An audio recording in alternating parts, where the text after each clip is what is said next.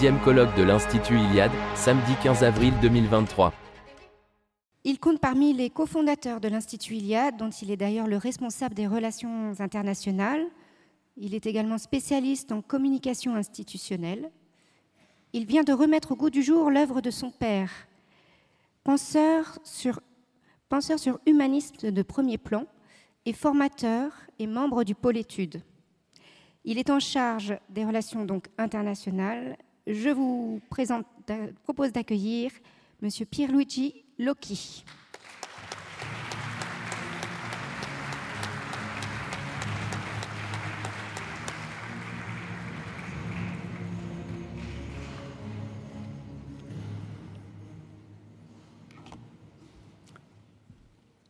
Mesdames, Messieurs, nous l'avons vu ce matin, nous sommes à un tournant entre deux époques.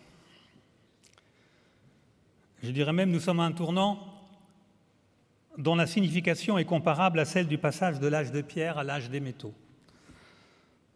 Ce constat, il n'est pas de moi, il est de Ernst Jünger.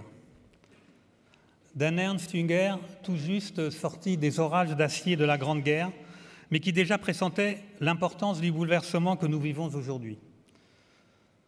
Ce qu'il ne pouvait alors prévoir, c'est que ces bouleversements majeurs s'accompagnerait d'un empoisonnement des âmes quand ce n'est déjà, pour une partie de la population ici en Europe, du grand suicide ethnique et culturel que nous combattons. On ne sait plus trop à quel sein se vouer. Mesdames, Messieurs, l'Institut Iliade est institut pour la longue mémoire européenne. C'est donc à cette longue mémoire européenne que je vous propose de nous vouer et d'entendre ce qu'elle nous dit.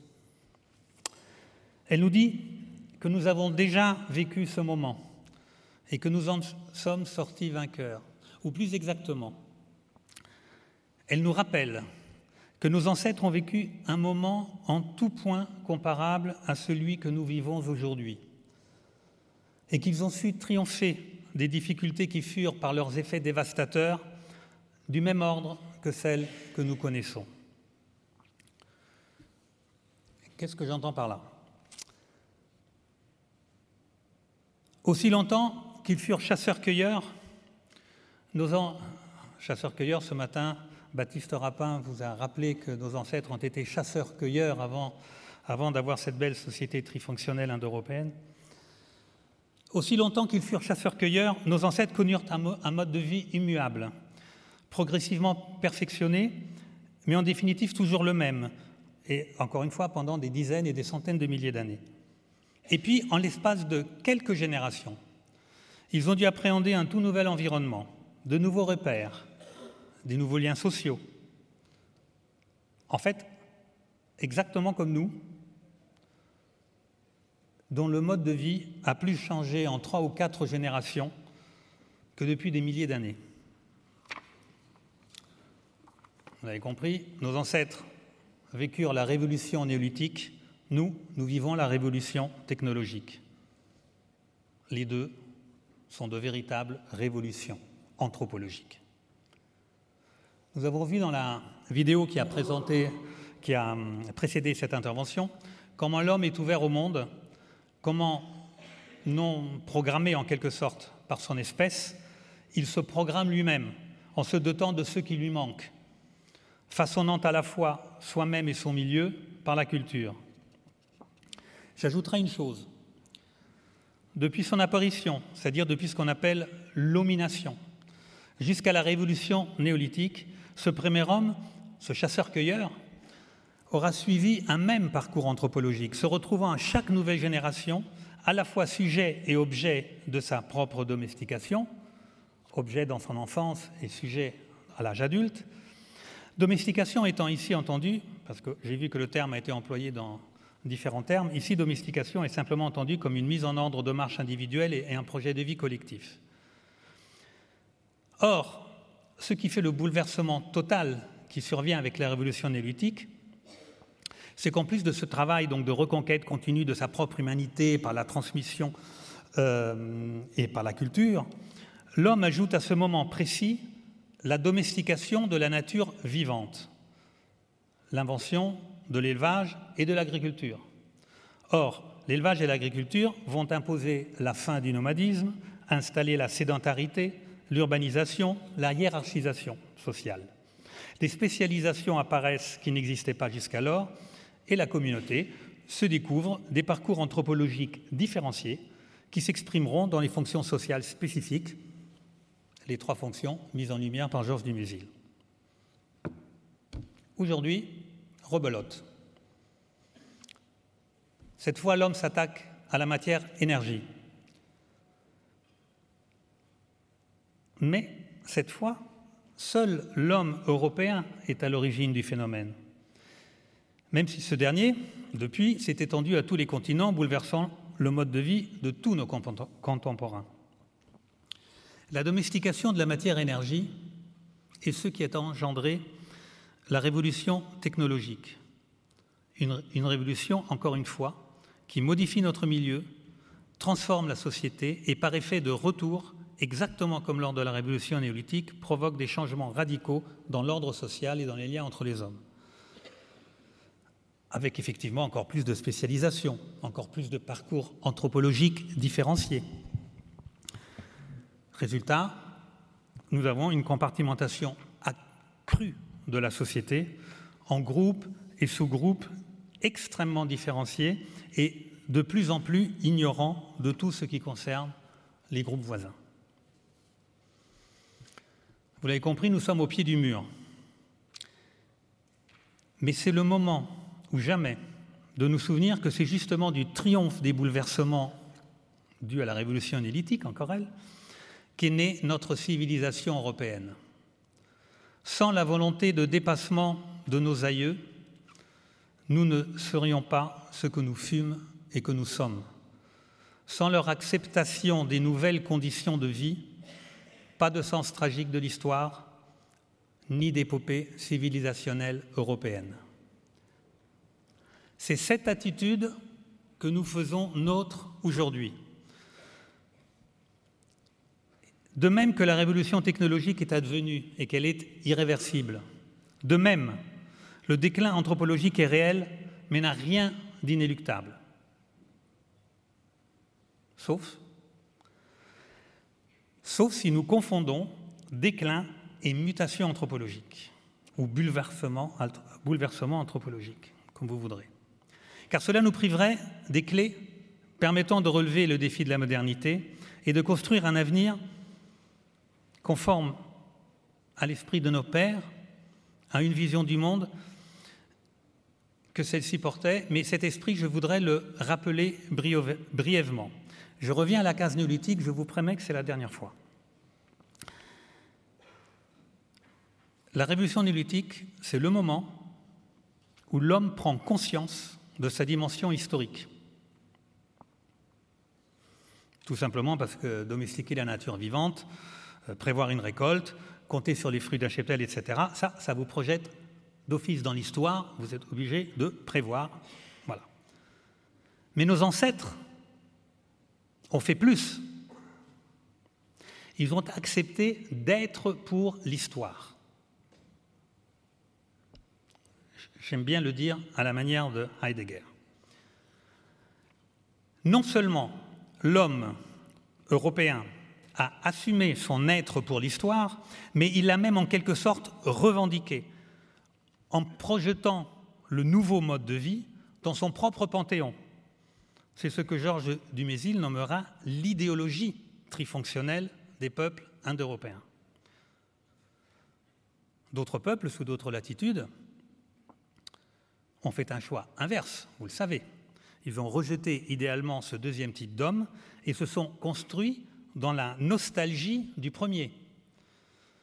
En témoigne par exemple l'Ancien Testament.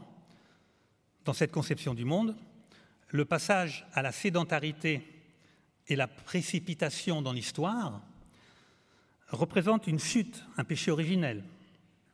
L'histoire ici est une parenthèse malheureuse dont il convient de sortir, et elle ne se conçoit que comme un long chemin vers une rédemption, Donc l'histoire est un sens unique, c'est un progrès. On, on, ça ira de mieux en mieux jusqu'au moment où on, arrivera au bout du chemin, c'est-à-dire où on retrouvera ces conditions. Si je vous parle d'histoire, c'est parce que les différentes conceptions de l'histoire se retrouvent au centre des questions qui nous préoccupent.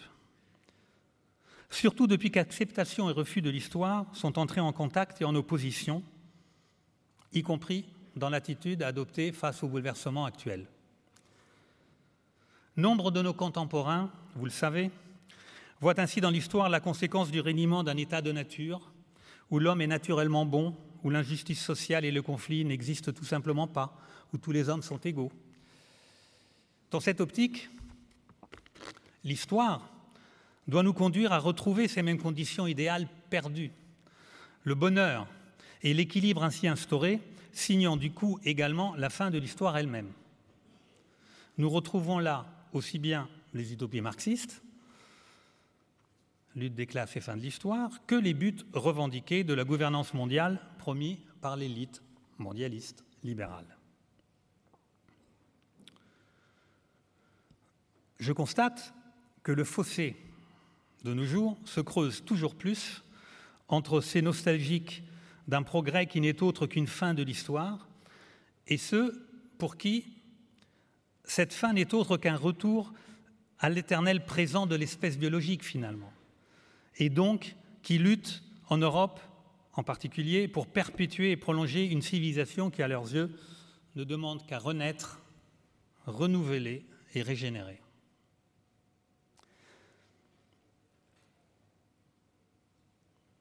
Nous parlons du déclin anthropologique. S'il y a une chose à retenir de cette intervention, c'est celle-ci. L'actuel déclin anthropologique ressort exclusivement de la gouvernance de ce que l'on pourrait qualifier de nostalgique du chercheur-cueilleur et de la fin de l'histoire, qu'ils en soient conscients ou non. Ceux qui provoquent le déclin sont les mêmes qui s'opposent à l'homme européen et se servent de ses créations contre lui pour mettre fin à toute volonté d'histoire. Et l'on assiste à une curieuse alliance, celle d'une élite égoïste et assoiffée de richesse, qui, après s'être emparée des nouvelles technologies, a trouvé à s'allier avec les promoteurs donc, de l'idéologie visant à mettre un terme à tout ce qui fait la civilisation européenne. Finance et mass médias sont ainsi devenus le bras armé des tenants de l'abolition de l'histoire. Dow Jones et même combat.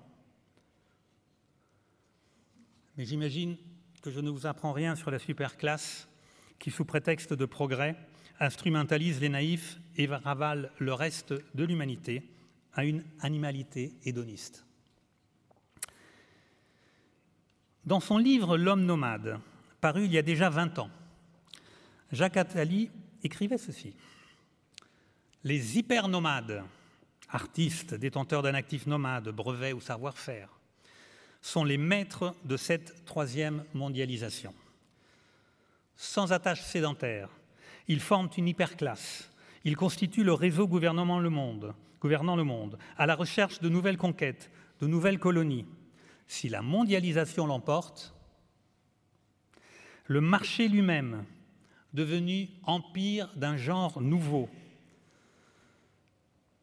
hyper-empire mondial, nomade, dégagé des exigences et servitudes d'une nation, doté de sa propre armée privée, de son système juridique et de ses propres institutions, sera l'aboutissement du capitalisme planétaire. Fin de citation. Voilà en tout cas qui est clair sur l'orchestration d'un déclin qui n'est pas pour tout le monde. En ce qui nous concerne, le renversement du déclin ne peut se concevoir sans la maîtrise du nouvel environnement que nous avons créé et sans l'instauration de nouvelles règles, de nouveaux objectifs correspondant à notre vision de l'homme et de la société, comme le rappelait Anne Trouby ce matin. Est-ce encore possible? Et si oui, comment s'y prendre? Je rappellerai les vers de Friedrich Hölderlin qui ont déjà été évoqués dans cette salle lors d'un colloque précédent, là où croit le danger, croit aussi ce qui sauve. Et vous le savez, il n'est pas un effet délétère de la technologie qui ne soit susceptible d'être contrecarré et transformé en opportunité, à condition que ceux qui pilotent cette technologie soient nourris d'une vision du monde enracinée. Comme le rappelait d'ailleurs, si vous avez bien écouté ce matin, Lucie, la cybercompagne d'Hubert Calmette, à un moment. Lucie, dans les conclusions définitives, se rapproche de celle d'un Martin Heidegger, du moins lorsqu'il ne considère pas, je cite, la situation de l'homme dans le monde de la technique planétaire comme un malheur inextricable et inévitable. Abordons donc la question d'un point de vue philosophique. Heidegger nous indique surtout la marche à suivre en insistant sur la nécessaire conversion de la pensée que la révolution technologique nous impose.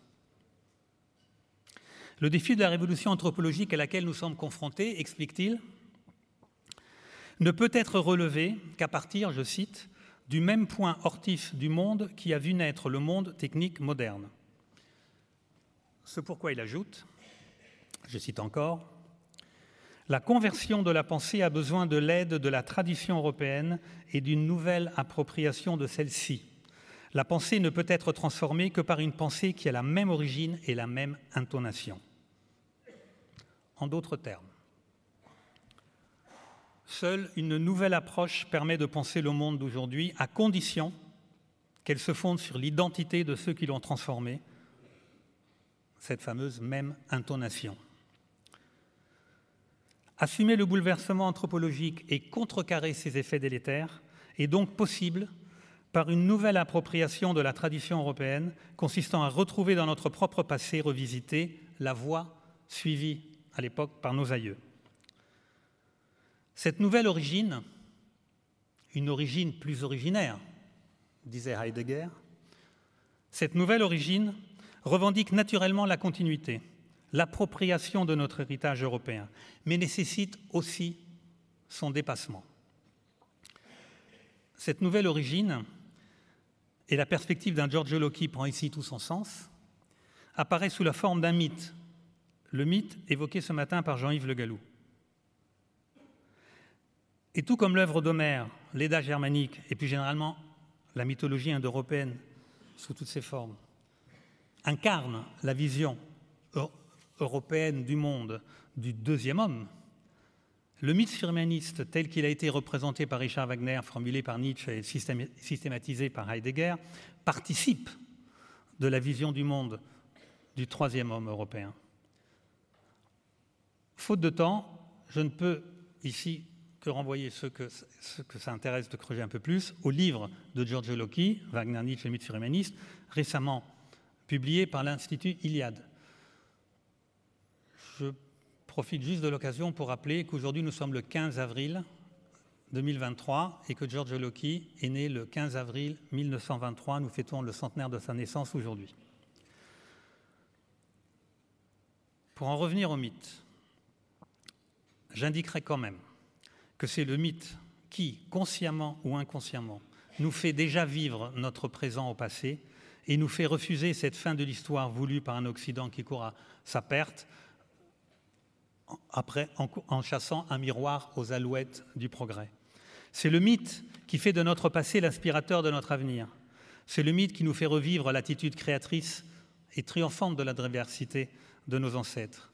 Et c'est encore la force du mythe qui nous fait vivre notre avenir au présent, à savoir créer des communautés de destin au sein d'une société atomisée, opposer une éducation enracinée à l'éducation hors sol dominante, et pour chacun d'entre nous, donner l'exemple à ceux qui nous entourent et collectivement œuvrer pour fédérer progressivement dans l'Europe entière tous ceux dont l'instinct vital n'a pas été réduit à néant. Alors, Voulons-nous transformer le déclin anthropologique en renaissance? Alors chevauchons le tigre, renouons avec notre destin européen, œuvrons à la régénération de l'histoire. Les interventions qui vont suivre nous en montreront le chemin. Merci.